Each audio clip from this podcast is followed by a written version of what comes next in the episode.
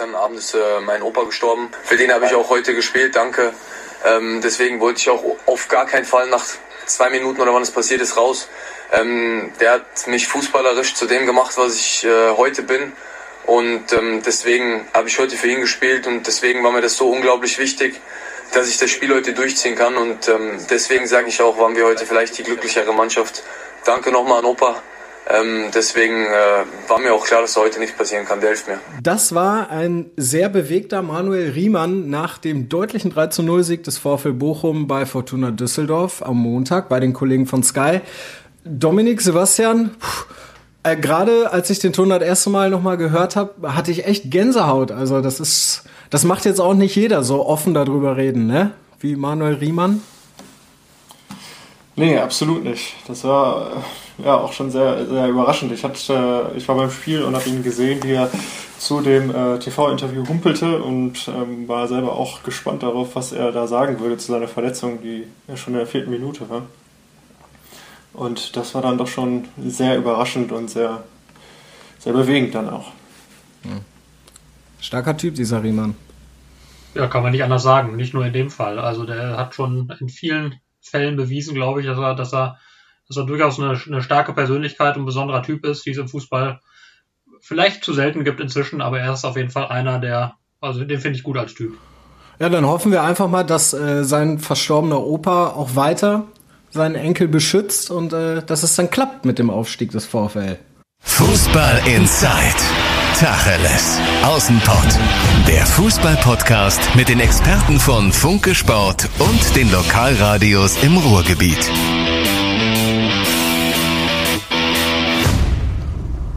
Und damit Tag zu Tacheles aus dem Pott. Heute mit den Funke-Reportern Dominik Loth und Sebastian Wessling. Dominik ist da für den VfL, Sebastian für den DFB. Guten Tag zusammen. Guten Tag. Hallo. Und ich bin Johannes Hoppe und natürlich äh, muss ich als allererstes mal fragen, wie ist so die Stimmung bei euch? äh, ich bin tatsächlich ein kleines bisschen im Stress. Man hört vielleicht gerade im Hintergrund auch, dass mein Telefon vibriert. Das liegt an dem Thema, auf das wir sicher gleich auch zu sprechen kommen werden, nämlich äh, positiven Corona-Fall beim DFB. Jonas Hofmann soll es sein. Kannst du das schon bestätigen? Das kann ich nicht bestätigen. Ich kann bestätigen, dass es einen Fall gibt. Ich kann allerdings nicht bestätigen, dass es, dass es dieser Fall ist. Ich, ich möchte es ehrlich gesagt auch nicht bestätigen, weil die, der Verband äh, sich entschieden hat, das, den Namen nicht zu nennen und das, das tue ich dann auch nicht, solange der nicht genannt wird. Das ist nur vernünftig. Finde ich gut. Finde ich gut. Tut mir leid, ich muss mal gerade gerade hier schon wieder ans Telefon gehen. Das ist jetzt gerade so ein bisschen verhext.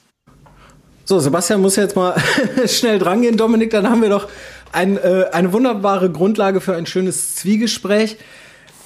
Ich habe es äh, schon öfter gesagt, jetzt im Podcast. Also beim, bei dem VfL gilt dieses Jahr echt das Gesetz der Serie. Die haben immer, wenn die ein Spiel verloren haben, danach mindestens einmal gewonnen, eigentlich sogar bis auf eine Ausnahme sogar mindestens zweimal und eine richtige Serie gestartet. Und mit so einer Bilanz nach 26 Spieltagen bist du ja eigentlich schon zum Aufstieg verdammt, oder?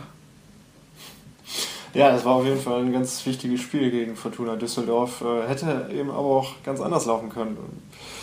Falle die Verletzung von äh, Riemann, da musste man sich schon Sorgen machen. Ersatztorwart Patrick Dreves hat sich schon warm gemacht.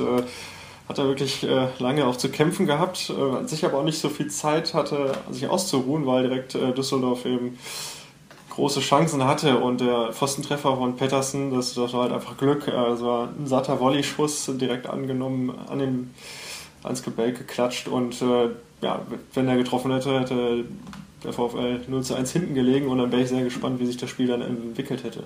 So war es einfach äh, unglaublich effektiv vom VfL Bochum die wenigen Chancen, die sie dann hatten, haben sie sofort in Tore umgemünzt und äh, Düsseldorf konnte darauf dann eben keine Antwort mehr geben, weil sie ihre eigenen Chancen nicht genutzt haben. Also in dem Fall die Antwort wieder gegeben auf eine Niederlage, aber es hätte auch äh, anders laufen können. Trainer ja, Trainer Thomas Reis hat selber ja gesagt, dass es nicht alles Gold war, was glänzte. Ne? Also das 3 zu 0 am Ende, das äh, war schon, fiel auch schon hoch aus. Ja. Ja gut, wenn du da jetzt meinst, du musst da unbedingt vorgreifen, dann lass uns doch, dann lass uns doch direkt mal Thomas, dann lass uns doch direkt mal Thomas Reis hören. Äh, Wollte ich gar nicht. Ich, äh, ist nicht schlimm. Wir, wir ruhig mein Konzept durcheinander. Ich mache das ja immer. Das sind ja immer nur so Stichpunkte. Das ist, ist alles gut, alles entspannt. Äh, Thomas Reis war. Ja, hast viel Arbeit da investiert, ich weiß. Jetzt, jetzt fahre ich da die Parade. Alles gut, alles gut. Ähm, lass uns Thomas Reis mal eben hören. Der war gestern äh, bei den äh, Watz-Kollegen im Live-Talk von der Kastropper Straße. Da hat er unter anderem äh, erzählt, dass er Heavy Metal-Fan ist. Habe ich jetzt keinen Ton von, aber der hat einfach in einer ganz unaufgeregten und total entspannten Art erklärt, wieso der VfL eben bei Spielen äh, wie gestern in Düsseldorf nicht in Rückstand gegangen ist. Und ich behaupte sogar, wenn der VfL in Rückstand gegangen wäre, hätte er das Spiel gedreht. Aber jetzt erstmal Thomas Reis. Mein Ziel war ja, dass wir, dass wir eine ruhige Saison spielen, dass die äh, von Anfang an äh, eigentlich relativ gut gelaufen ist. Aber auch da waren ja Ergebnisse dabei, wo man auch äh, ja, die, die Worte habe ich auch noch im Kopf. Ähm, ich meine, ich bin ja auch einer, der, der gerne mal reinhört, was so im Umfeld los ist. Und du warst ja von einem auf dem anderen Spieltag, warst so ein Aufstiegskandidat, ein Abstiegskandidat. Auch das hat, äh, hat geformt, hat die Mannschaft irgendwo geformt. Ähm, wir haben es äh, dieses Jahr bisher geschafft, nach Rückschlägen immer wieder im nächsten Spiel ein gutes Ergebnis zu erzielen. Und wenn man jetzt nur die Düsseldorf-Spiele sieht, ich fand trotzdem, dass beide Spiele ja irgendwo klar für uns gelaufen sind. Äh, Im Hinspiel hast du die frühzeitige rote Karte. Die Mannschaft hat dann gegen zehn Mann ein tolles Spiel abgeliefert. Jetzt war es so in Düsseldorf, du hast ähm, ja die Effektivität, wie ich schon gesagt habe, die hat einfach gesiegt. Weil man muss ja auch ehrlich sein, ähm, wir haben die ersten Minuten ähm, nicht gut ins Spiel reingefunden gehabt. Wir haben äh, Torschancen zugelassen, wo der Gegner hätte ausnutzen können. Wir hatten ähm, mit Manu einen, der die wichtigen Dinge gehalten hat. Dann hat man auch die, die Latte, die uns auch ein bisschen geholfen hat. Und gerade in der Phase machst du das 1-0 und dann äh, war es ähnlich äh, vom 2-0. Und der zweite Halbzeit war dann äh, schon ein bisschen äh, besser, seriöser. Und äh, 3-0, wie gesagt, das ist, das ist ein tolles Ergebnis, aber es war nicht alles Gold, was geglänzt hat. So, du hast gerade vorgegriffen, Dominik, dann äh, erklär uns doch mal auf, was war denn nicht so golden beim VfL? äh, ja, ich denke, ähm, das, äh, das ist einfach kaltschnäuzig. Also eiskalt sagt man ja dann oft, ne? nach so einem Spiel eiskalt die Chancen genutzt. Aber natürlich hatten sie dann auch nur wenig Chancen, ne? nur wenig Torchancen. Simon Zoller am Anfang, also Holtmann startet durch, spielt äh, quer rüber, perfekt gemachter Spielzug. Zu dem Zeitpunkt hätte es aber auch schon im 0-1 stehen können. Danach hatte Düsseldorf noch mehr Chancen. Äh, also hat, äh, hat Bochum auch einfach viele Chancen zugelassen, ne? weil die Abwehr dann in dem Fall nicht richtig stand. Und ja, das äh, Spiel hätte kippen können. Es ist nicht gekippt, äh, weil, weil der VfL einfach ähm, kaltschnäuzig war und die Dinger reingemacht hat und damit dann auch den Sieg nach Hause gefahren hat. Aber es war nicht das beste Spiel vom VfL Bochum, was man jetzt meinen mhm. könnte, weil es eben ein so wichtiges Spiel war. Aber das Beste war es nicht. Mhm. War es gegen Hamburg letzte Woche das Beste, die zweite Halbzeit? Aber eigentlich auch nicht, ne? Also so ein bisschen fehlt die Torausbeute. Ja, ganz genau. Äh, ja, da haben sie zumindest noch, noch gegen angekämpft, aber ähm, das äh, ja, lässt sich da wirklich schwer vergleichen. Äh,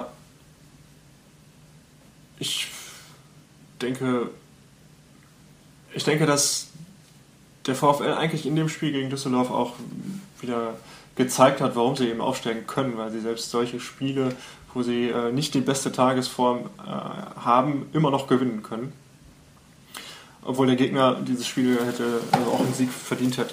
Und solche Spiele muss man dann eben auch gewinnen. Da braucht man dann jemanden wie, Zoller oder jemanden wie Holtkamp, äh, Holtmann, der den, das zweite Saisontor schießt, aber eben ein ganz wichtiges, um die Mannschaft nach vorne zu bringen. Oder der eingewechselte Nowotny, der Minuten äh, nach seiner Einwechslung dann äh, zum 3 zu 0 trifft, es läuft dann einfach auch. Ne? Die Leute, die, die reinkommen, die, die fügen sich direkt in die Mannschaft und können dann auch einen Teil dazu beitragen. Das, das klappt wirklich gut. Du hast ja in den äh, Zeitungen der Watz und der Funke Mediengruppe alles nachzulesen. Online hast du ja auch tatsächlich einen Artikel über Gerrit Holtmann geschrieben. Ähm, der hatte einen richtig schweren Start beim VfL. Ne? Also der hat, glaube ich, ein gutes Spiel gemacht und äh, dann gab es ja sofort einen Platzverweis. Wie siehst du so seine Entwicklung und steht die vielleicht halt auch echt für das, was diese Saison beim VfL alles richtig läuft? Ja, äh, Gerrit Holtmann ist wirklich äh, ein interessanter Spieler. Er, er, bringt ein enormes Tempo mit, äh, ist ja auch belegt, dass er der, der, schnellste in der zweiten Liga ist mit 36 km/h und ein paar kleinen. Dann hat er nach Düsseldorf, nach dem Düsseldorf-Spiel auch gesagt, dass er im Training sogar 42 km/h läuft, also beinahe so schnell wie Usain Bolt. Da weiß ich jetzt nicht, wie die Messeinrichtungen des VfL Bochum sind auf dem Platz und wie dieses, diese Zahl zustande kam, aber er ist auf jeden Fall verflixt schnell. Und dadurch erspielt er sich ja auch unheimlich viele Torschancen. Und ja, oft ist dann so der Eindruck, dass er äh, viel mehr machen könnte, viel, viel erfolgreicher sein könnte, wenn er den Abschluss richtig hinkriegt und trifft. Und das passierte dann am Anfang viel zu selten, sodass er sehr viel gemacht hat, sehr viel gelaufen ist, sehr viel mit dem Ball, sehr viele Chancen rausgespielt hat, aber eben selber kaum, kaum Erfolge gefeiert hat, sodass das so eine, so eine, so eine Achillesferse von ihm war, der Torabschluss. Und Thomas Reis hat ja auch gesagt, er arbeitet da täglich dran und hat ihn ja auch gegen die Kritik dann verteidigt und gesagt, die sind sehr froh, dass sie ihn haben. Äh, gegen Düsseldorf hat er jetzt in dem Fall alles richtig gemacht, äh, startete durch, äh, hatte dann eiskalt verwandelt, den Konter. Und das wäre eigentlich, ja, das ist eine positive Entwicklung, dass er da die, die Nerven auch behalten hat, dass er das ist eigentlich zu wünschen, dass er jetzt in den nächsten Spielen genau daran anknüpfen kann und immer wieder auch selber feiern kann, weil er eben dieses enorme Tempo mitbringt und sich so viele Torchancen erspielen kann. Ja, zwei, zwei Chancen wird er auf jeden Fall wohl noch haben. Ne? Also Danny Blum fehlt auf jeden Fall noch äh, im Spiel gegen Kiel und danach geht es dann ja direkt gegen, lass mich eben gucken, ich habe es alles aufgeschrieben. Danach geht es gegen Paderborn, also das ist schon, das ist schon ein ordentliches Programm. Oder meinst du? Gegen seinen Ex-Verein, ja. Da wird er wahrscheinlich besonders motiviert sein. Ja. Ja, hoffen wir doch. Sebastian ist wieder da. Hallo. Hallo. Ja, so ist das. So ist das im Leben eines Reporters. Ab und an muss man mal telefonieren. Ja, aber ist doch cool. Da gibt es Dinge, die fast noch wichtiger sind als der Podcast. Aber ist doch cool. Dann sind wir zumindest mal live dabei, quasi. Also, ich meine, wir haben es jetzt Donnerstag, 12.31 Uhr. Also, ihr seid dann fast live dabei, je nachdem, wann ihr die Folge Fußball Insight hört. Aber, ähm, wir haben gerade darüber gesprochen, nur um dich ins Bild zu setzen, dass äh, Gerrit Holtmann halt auch so ein bisschen das, das Symbol äh, dessen ist, was beim VfL diese Saison richtig läuft. Äh, jetzt haben wir noch acht Spiele. Wir haben gerade schon drüber gesprochen. Kiel, Paderborn, Hannover, Heidenheim, Darmstadt, Regensburg, Nürnberg und Sandhausen. Das ist jetzt alles nicht das oberste Regal in der zweiten Liga. Wenn du fünf Spiele davon gewinnst, dann bist du sicher aufgestiegen, oder? Ja, derzeit sieht, sieht es sehr gut aus, ne? aber ich, da, ich bin sehr gespannt auf das Kiel-Spiel, weil Kiel äh, jetzt Quarantäne war. Ich haben jetzt, glaube ich, heute den Restart, äh, haben Spielpraxis verloren, sind aus dem Rhythmus raus, wie die sich äh, gegen den VfL Bochum behaupten können nach der Länderspielpause. Das wird nochmal ein wegweisendes Spiel, ob der VfL Bochum äh, weiter das umsetzen kann, was er bisher gemacht hat. Und äh, wenn er dann gegen Kiel gewinnt, Kiel hat ja noch ein Spiel mhm. weniger, äh, zwei sogar, ja. dann äh, wird das immer konkreter mit dem Aufstieg und das Restprogramm lässt auf jeden Fall hoffen. Die anderen, die äh, Konkurrenten haben ähnlich äh, leichtes Restprogramm, äh, das bleibt also weiter entspannt. Ja, aber ja, verrückt, wenn Kiel beide Nachholspiele gewinnt, sind die Tabellenführer. Das wollen wir natürlich nicht. Dann sollen die sich lieber auf den Pokal konzentrieren und dann den BVB rausschmeißen, oder Sebastian? Fände man in Dortmund nicht so gut. Äh, wahrscheinlich nicht, wahrscheinlich nicht. Aber äh, was auf jeden Fall sehr wahrscheinlich ist, ist ja die Tatsache, dass der VfL für die erste Liga jetzt definitiv plant. Acht Spieltage vor Schluss, du bist Tabellenführer, wenn du dafür nicht planst, bist sehr verrückt. Ähm, was glaubt ihr, also Sebastian, du bist ja nicht ganz so nah dran, aber wo muss der VfL auf jeden Fall nachlegen und was für Spieler sind da so, so ein Format, die man holen kann? Also ein Gerrit Holtmann hat ja auch bei Mainz gespielt oder so. Was wäre da vielleicht so, so Spielerpotenzial, um den Kader noch ein bisschen besser aufzustellen? Also ich kann ja als erstes mal meinen unqualifizierten Senf dazugeben, bevor Dominik dann äh, erzählt, dass ich Unsinn erzähle, aber ich glaube, du wirst tatsächlich vorne was tun müssen. Ähm, du, du hast, hast, hast äh, Offensivkräfte, die in der zweiten Liga sehr gut sind, aber ob die in der ersten Liga dann auf dem gleichen Niveau funktionieren, da würde ich zumindest ein kleines Fragezeichen hintermachen. Also ich, ich schätze Simon Zoller total als, als, als Typen und mag auch die Art und Weise, wie er Fußball spielt beispielsweise. Aber da habe ich meine Zweifel, ob das in der ersten Liga so gut funktioniert, wie es in der zweiten tut. Ich hätte jetzt erstmal gesagt, dass ich sehr gespannt bin darauf, wie, wie der VfL aus dieser Pandemie kommt, weil davon hängt ja auch vieles ab, was man machen kann auf dem Spielermarkt.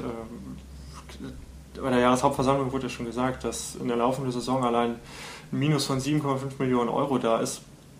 Das schränkt ja schon mal die Möglichkeiten erheblich ein. Und dann haben sie vielleicht aber auch jetzt einen Kader, der so gut funktioniert, der harmoniert, äh, dass der jetzt erstmal stehen bleiben kann. Natürlich ja äh, weitere Spieler immer hilfreich.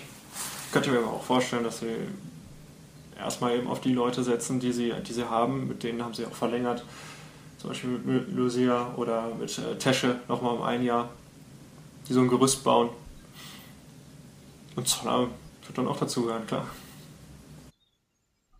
Interessant ist natürlich die Frage, ob zum Beispiel, Entschuldigung. Interessant ist ja auch die Frage, interessant ist ja auch die Frage, ob zum Beispiel so, so jemand wie Gambula dann auch äh, einfach mal von, von auch andere Vereine daran treten, weil das ja beispielsweise ein Spieler ist, wo ich mir vorstellen kann, dass er der ein oder andere Verein jetzt, jetzt ähm, ein bisschen mal das Auge drauf wirft, weil der, finde ich, doch ein ganz interessanter Spieler ist. Das ist natürlich eine, eine der Fragen, die hast du nicht so wirklich in der Hand. Und wenn, wenn, wenn das passiert, wenn ein, zwei gute Spieler weggeholt werden, dann wird es natürlich gerade in Pandemiezeiten eine Herausforderung, da dann äh, Spieler von Erstligaformat für ja, nachzuverpflichten. Allerdings. Es sei denn natürlich, es kommt jetzt der äh, schon lange gesuchte Investor. Also ich meine, einen besseren Zeitpunkt, um einzusteigen für jemanden, der 125 Millionen in den VfL pumpen will. Also besser könnte es doch nicht sein, wenn die wirklich aufsteigen. Wie ist denn da der Stand der Dinge? Den sehe ich noch nicht ganz, den Menschen, der 125 Millionen jetzt auf einen Schlag investiert, aber ich lasse mich da gerne vom Gegenteil überzeugen. Ja gut, vielleicht ist die Summe ein bisschen hochgegriffen, aber mal ernsthaft, also der VfL hat mit äh, Ilja Kenzig und mit äh, Sebastian Schinzilotz verlängert. Die machen einen ordentlichen Job beim VfL. Dominik, weißt du da schon irgendwas in Sachen Investor? Sonst musst du ihn Kenzig mal anrufen und das in der nächsten Folge erzählen. Ja, müsste ich sonst anrufen. Äh ich hätte jetzt auch gerne den Namen des 125 Millionen schweren Investors genannt, über den gerade schön spekuliert wird. Fällt mir gerade nicht ein. Nein, also müsste ich dann in der Tat äh, mal anrufen. Da weiß ich gar nichts drüber, kann ich mir jetzt aber auch äh, bei besten Willen nicht vorstellen, wer das sein könnte. Dominik kratzt gerade all seine Ersparnisse und Aktienoptionen zusammen und steigt dann selber ein. Ja, ja, ich habe ich hab die Spardose meiner Tochter aufgebrochen, da sind auch keine 125 Millionen drin, ein paar Knöpfe. Vielleicht ja, kann ich dem VfL damit helfen. Hauptsache der Anfang ist gemacht. Äh, dann würde ich sagen, an dieser Stelle tatsächlich hoffen wir einfach, dass es äh, dem VfL gelingt, mindestens noch fünf der letzten äh, Spiele zu gewinnen. Ach, und was ich ganz vergessen habe, wisst ihr, warum der VfL auf jeden Fall aufsteigen muss? muss ich kurz erzählen, ich war vergangenes äh, Heimspiel gegen den HSV da und äh, saß dann neben Radio Bochum Reporterlegende Günther Pohl und habe mit ihm gequatscht und so und was weiß ich was. Und dann sagt der Günther auf einmal zu mir, also du was, ich habe gute Laune. Wenn der VfL aufsteigt, komme ich in den Podcast. Jawohl. Das ist, das ist mal ein Wort. Alleine, alleine nur deswegen. Ist das eigentlich so. Ja? Ist das eigentlich so eine geheime Wette zwischen euch, dass man Günther Pohl mindestens einmal in der Folge genannt haben muss? Wir führen Strichliste. Ich analysiere gar keine Tipps, ich analysiere, wie oft äh, Günther Pohl gesagt wird. Nein. Auf jeden Fall äh, ho hoffen wir einfach darauf. Und äh, ja, ich würde sagen, nach der Länderspielpause geht es ja sowieso erst für den äh, VfL weiter in der zweiten Liga. Sprechen wir über die Nationalmannschaft, wo Sebastian jetzt gerade im Stress ist. Lass uns doch mal als erstes direkt äh, darüber sprechen. Also als erstes hatte es, ich sage das jetzt einfach mal so offen, also ich kriege ja auch die ganzen Push-Meldungen, als erstes hat es die Bild gepusht, direkt auch schon mit Namen. Wie ist da ähm, bei dir, Sebastian, jetzt so der Stand der Recherche? Hast du auch einen Anruf gekriegt? Du hast es ja wahrscheinlich auch gesehen oder bist du selber aktiv geworden? Was hast du gemacht jetzt? Ja, ich habe es ich hab's tatsächlich bei, bei den Kollegen zuerst gesehen, also Hut ab an dieser Stelle, die, die haben das als erste mitbekommen. Ähm, wir müssen jetzt einmal vielleicht kurz sagen, äh, für, für die Hörer, wenn die das hören, wir haben jetzt Donnerstag Stand 12.38 Uhr. Es ist ein Thema, bei dem sich jetzt in nächster Zeit vieles überschlagen kann. Deswegen, wir referieren jetzt den Stand von Donnerstagmittag. Ähm, ja, genau. Und hab, da, hab das bei denen gesehen und dann äh, nimmt man natürlich sofort das Telefon in die Hand, ruft alle möglichen Leute an, von denen man annimmt, dass sie da mehr zu wissen könnten Und dann hat sich das schnell bestätigt, dass es diesen, diesen Fall gibt. Ähm, wie gesagt, ich möchte, ich möchte jetzt nicht über Namen reden, solange das die Betroffenen nicht selber tun. Ich meine, heute Abend werden wir es dann, dann eh alle wissen, aber ähm, das ist jetzt, finde ich, ist, ist jetzt auch, eigentlich auch irrelevant für die Geschichte, wer es ist. Also es gibt einen, einen Corona-Fall im Team. Ähm, das ist, das ist klar, das ist bestätigt, hat der Verband ja jetzt dann auch offiziell bestätigt. Ähm, und jetzt heißt das eben, natürlich allergrößte Aufregung. Und die Frage, kann das Spiel gegen Island am Abend stattfinden? Das ist jetzt, jetzt die Frage, die, die äh, eben Stand Donnerstagmittag noch offen ist. Die Spieler sind alle auf ihren Zimmern. Es gibt eine zweite Testung jetzt logischerweise. Da wird das Ergebnis abgewartet. Und dann muss man, muss man sehen, wie es weitergeht. Das liegt dann letztlich beim Gesundheitsamt zu entscheiden, ob dieses Spiel stattfinden kann oder ob die jetzt Gruppenquarantäne für die gesamte Mannschaft anordnen. Beim DFB sagt man natürlich, wir haben wir haben alles getan, um, um Kontakte der Kategorie 1 zu vermeiden. Wir haben ähm, die, die Spieler haben sich nur, haben, sind eigentlich nur beim, beim Training gemeinsam gewesen, ansonsten waren die weit teils separiert, die sind im Hotel nur mit Maske rumgelaufen, die waren beim Essen, saßen die weit auseinander, die sind in getrennten Bussen auch zum Training gefahren, an dem der Spieler gestern auch noch teilgenommen hat, dem Abschlusstraining. Ähm, ja, da muss man sehen, wie das Gesundheitsamt das einstuft. Mhm. Okay. Ja, dann warten wir es mal ab, ob wir dann, ob wir dann überhaupt für heute Abend tippen müssen. äh, gestern hat sich ja bei der, gestern war es, glaube ich, ne, die Pressekonferenz vor dem Spiel mit äh, Jogi Löw. Den würde ich jetzt nicht so gerne hören, aber weil wir ja auch einen Dortmund-Bezug irgendwie herstellen müssen zur Nationalmannschaft, habe ich mir den einzigen gegriffen, der, vom, der den BVB noch im äh, Nationaltrikot repräsentiert, Emre Can ist nominiert und der hat gestern so ein bisschen über äh, den Zustand äh, der Nationalmannschaft gesprochen, beziehungsweise ja über die Problematik. Ich habe das Gefühl gehabt, in den letzten Maßnahmen, dass nie fast bei uns äh, alle Spieler dabei waren. Irgendwie im September waren, hatten ein paar Spieler Urlaub, im Oktober war es so, dass äh, Spieler verletzt waren und wir haben nie irgendwie uns als Mannschaft gefunden, als äh, die erste Elf und keine Ahnung was. Und ich glaube, jetzt diesmal ist es das erste Mal der Fall, nach langem mal wieder, dass alle wieder dabei sind, dass viele wieder fit sind und ähm, ich glaube, dass zurzeit äh, mit der Mannschaft wir sehr, sehr erfolgreich sein können. Also erfolgreich kann die Mannschaft sein. Ich glaube, da sind wir uns alle einig. Allerdings bei der EM möglicherweise ohne Julian Brandt und Nico Schulz, oder? Ja, das, das äh, wird man abwarten müssen. Ich, also das würde ich ein bisschen differenzieren. Also ich glaub, glaube, Nico Schulz sehe ich, sehe ich keine wirkliche Chance mehr, dass der bei der Nationalmannschaft dabei ist. Ich glaube, da, ähm, da sind auf der linken Seite ähm, Halstenberg und Großens einfach deutlich davor und Nico Schulz hat jetzt zwar wieder regelmäßiger gespielt in Dortmund, als Rafael Guerrero verletzt fehlte, hat dabei jetzt aber auch nicht so dermaßen auf sich aufmerksam gemacht, dass man jetzt alle Meinungen über ihn revidieren müsste. Also er hat das ordentlich gemacht, er hat das teils gut gemacht, aber jetzt auch nicht so, dass man gesagt hat, oh, da, da will, springt aber einer noch mit aller Macht auf den EM-Zug auf.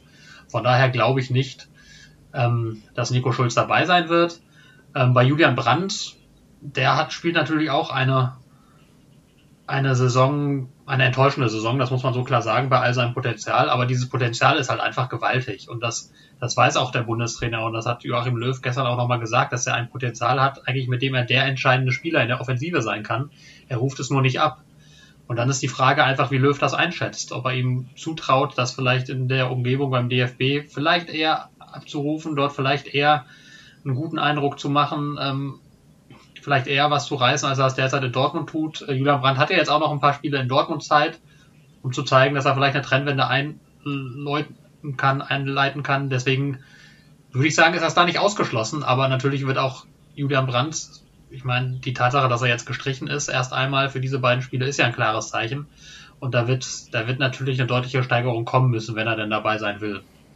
Ähm, nächste spannende Name, den du ja noch gar nicht genannt hast, Marco Reus, der ist jetzt logischerweise nicht dabei, weil er verletzt ist, aber auch für den wird es, glaube ich, gar nicht einfach, ähm, dabei zu sein. Also der kann sich auf jeden Fall nicht vollkommen sicher sein, dass er, dass er, äh, dass er im Sommer die Reise dann nach, nach Seefeld, wo die Vorbereitung ist, antreten kann.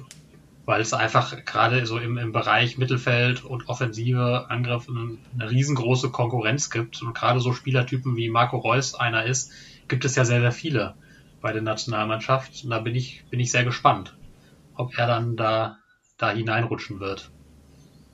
Vielleicht ja auch entweder nur Brandt oder nur Reus, die spielen ja eigentlich auch auf der gleichen Position.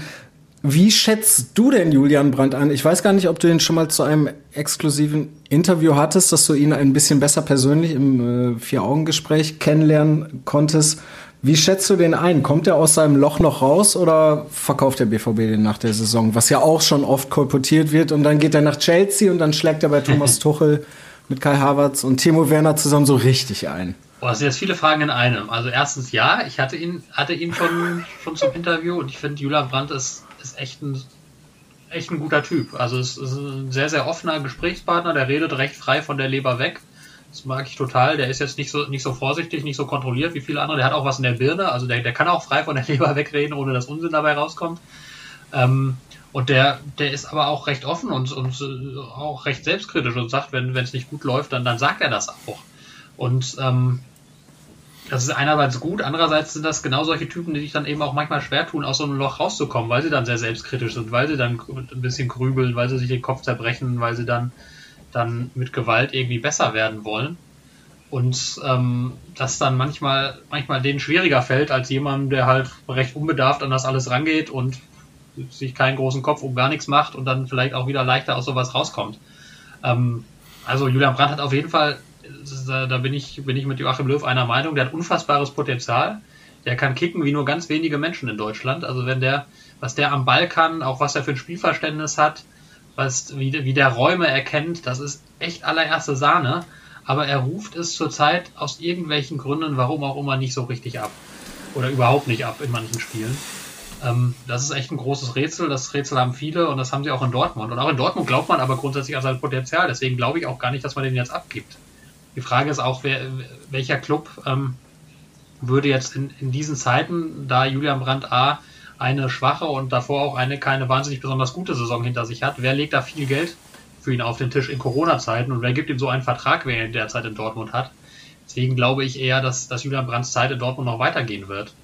Und ähm, weil man auch, auch die Dortmunder Verantwortlichen eigentlich grundsätzlich an sein Potenzial glauben und glauben, dass das richtig gut mit ihm werden kann. Ähm, aber da muss er jetzt dann langsam auch mal tatsächlich ähm, das unter Beweis stellen. Hm. So, bevor, bevor Dominik, Dominik jetzt das Gefühl hat, äh, er ist hier gar nicht mehr gefragt. Dominik, wenn du Yogi Löw wärst, würdest du denn äh, Mats Hummels zurückholen? Ja, für die, für die EM glaube ich schon, ja, klar.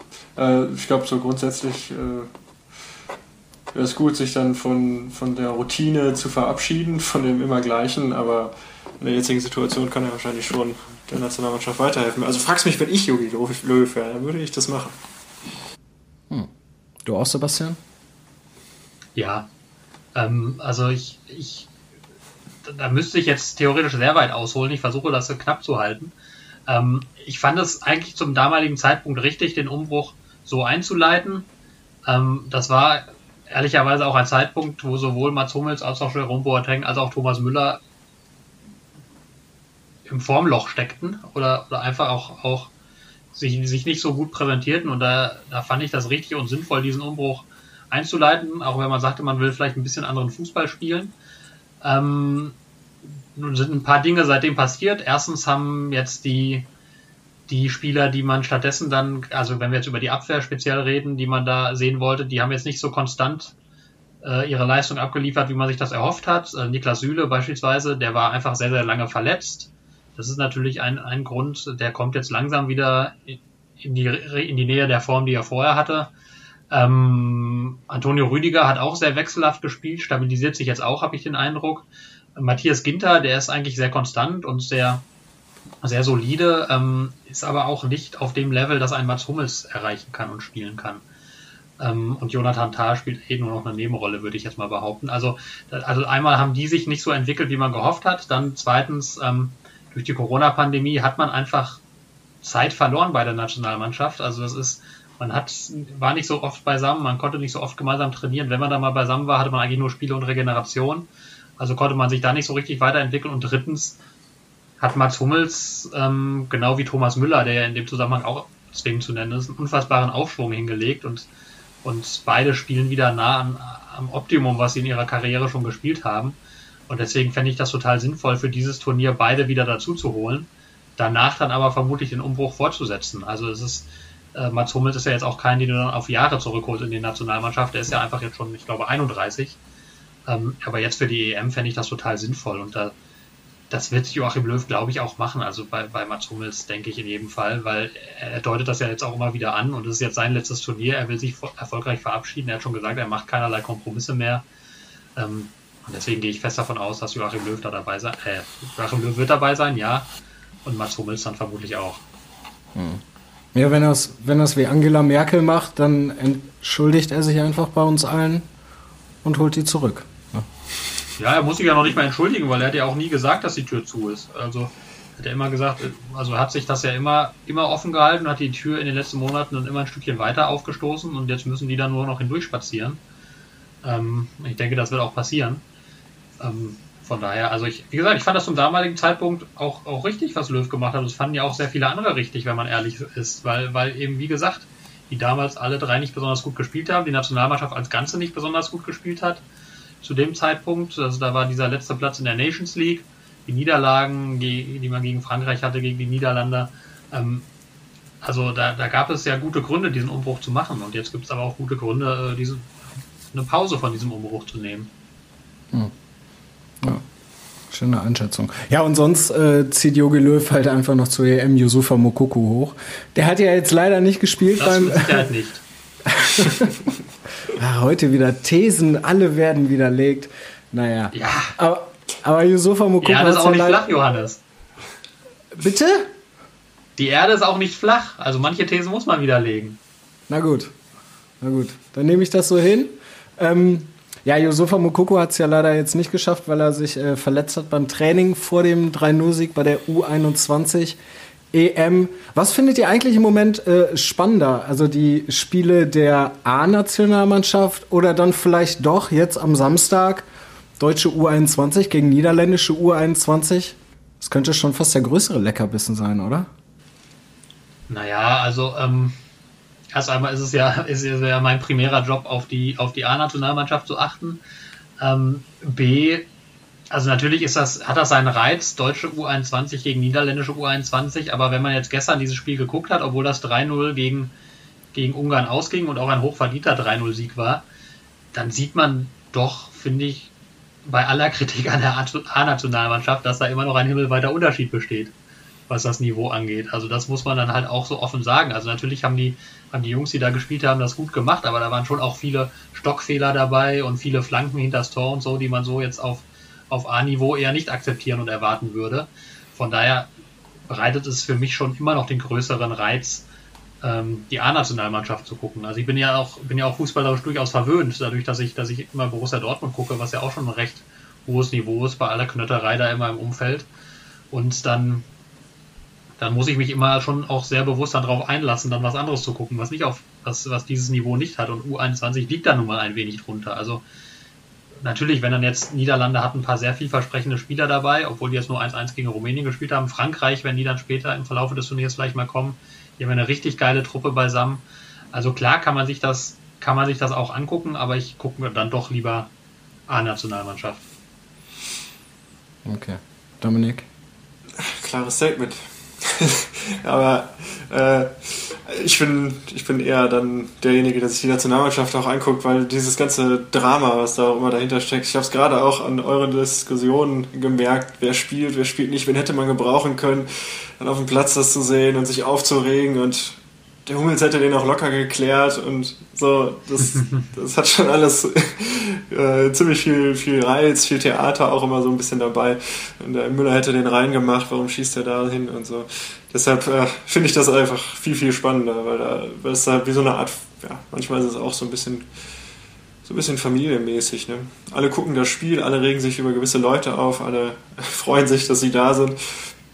Und nachher wird dann darüber gestritten. Finde ich wunderbar. Gut, dann lass uns doch, bevor wir schließen, noch ganz schnell tippen, weil es gibt ja Spiele zu tippen. Äh, schnelle äh, Sache, äh, Deutschland gegen Island, wenn es denn dann heute Abend stattfinden sollte, lege ich einfach mal vor, Deutschland gewinnt 3 zu 0. Was war das? 3? 3. Ah. Ich sage 2 zu 0. Okay. Ja, die Isländer bräuchten schon ihr berühmtes Hu in Duisburg. Ich gehe deshalb auch von 3 zu 0 für Deutschland aus. Okay. Das ging schnell. So, und dann Rumänien am Samstag ist es? Ja? Gegen Deutschland? Ne, am Sonntag, oder? Sonntag, Sonntag. Am Sonntag, ja, ist richtig. Rumänien gegen Deutschland. Sebastian. Äh, 3 zu 1 für Deutschland. 3 zu 1 für Deutschland. Dominik. 2 zu 0. 3 zu 0. Und ich sag wieder 3 zu 0. Oh, Muss man ein bisschen. Ja, ich muss mal ein bisschen gewagter tippen. Das ist. So wie Timo letzte Woche, der dann 5-1 für den BVB gegen Köln tippt. Das war ja fast richtig. ja. Was wär's? Okay, letztes Ding: Deutschland gegen Nordmazedonien. Dominik?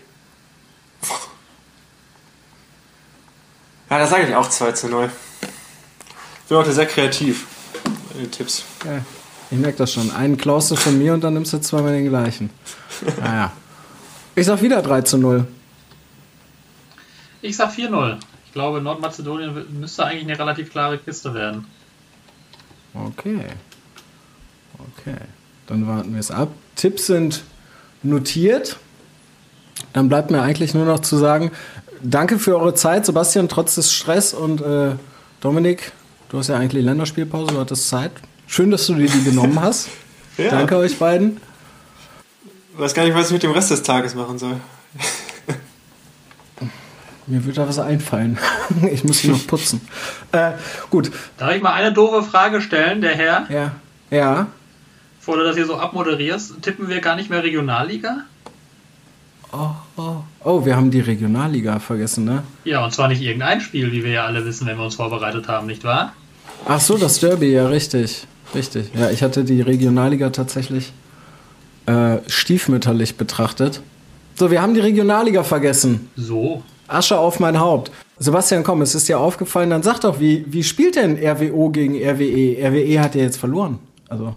Ja, das war wirklich, also das war wirklich schlimm gegen Rot-Weiß Aalen, den, Abge den Tabellenletzten. Also das, das ist wirklich, also ich, ich befürchte tatsächlich, dass das RWE äh, tatsächlich wieder einmal den Aufstieg verspielt. Also so langsam muss man sich Sorgen machen, auch um den armen Kollegen Christian Wozniak.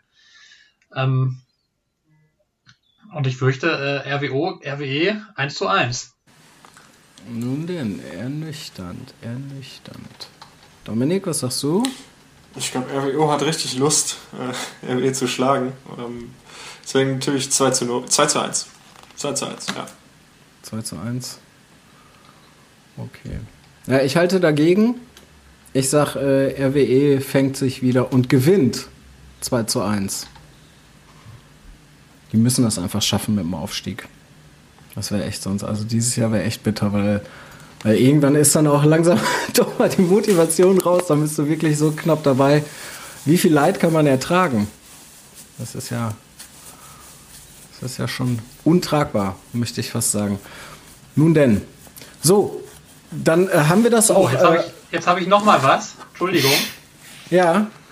Ähm, sieht so aus, als würde das Spiel stattfinden äh, heute Abend. Das würde ich der Form halber gerne noch anfügen. Also beim DFB sagt man jetzt, äh, dass es ähm, maximal eine Kontaktperson ersten Grades gibt ähm, und die dann eventuell noch isoliert, mit isoliert werden müsste. Dann hätte, hätte man zwei Spieler isoliert und das Spiel dann soll nach aktuellem Stand definitiv stattfinden. Ist die wunderbare Formulierung. Das nochmal als Abrundung. So, dann haben wir das auch geklärt. Chronistenpflicht innerhalb einer Folge gibt es eine Entwicklung und die kommt sogar zum Abschluss. Das äh, finde ich großartig.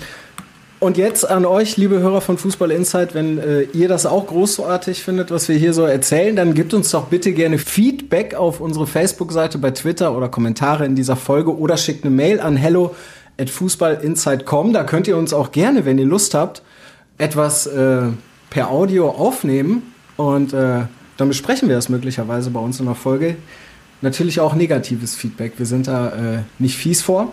Wir haben da keine Angst vor. Ne? Wir nehmen alles an, was ihr uns erzählt. Und dann möchte ich an dieser Stelle, bevor ich, äh, Dominik Loth und Funke Reporter Sebastian Wessling euch beide verabschiede, eine Frage noch. Wie sehr freut ihr euch auf Uli Hoeneß als TV-Experten? Schweigen in der Leitung. War ganz gespannt, was kommt nach wie sehr. ich ich kann es kurz machen, ich werde ihn ja nicht sehen, ich sitze im Stadion. Ja, gut. Dominik, dann bleibt das jetzt an dir hängen. Ich, ich glaube, ich glaub, die Erwartungen sind höher als das, was am Ende geliefert wird. Ich habe irgendwie das pessimistische Gefühl, dass es nicht ansatzweise so unterhaltsam wird, wie man sich das vorher vorstellt. Unterhaltsam wird auf jeden Fall die nächste Folge Fußball Insight. An dieser Stelle sage ich ciao, bleibt gesund, macht's gut. Sebastian, Dominik, danke, dass ihr dabei wart und wir hören uns nächstes Mal. Ciao. Alles klar. Tschüss. Fußball Inside, der Fußball-Podcast mit den Experten von Funke Sport und den Lokalradios im Ruhrgebiet.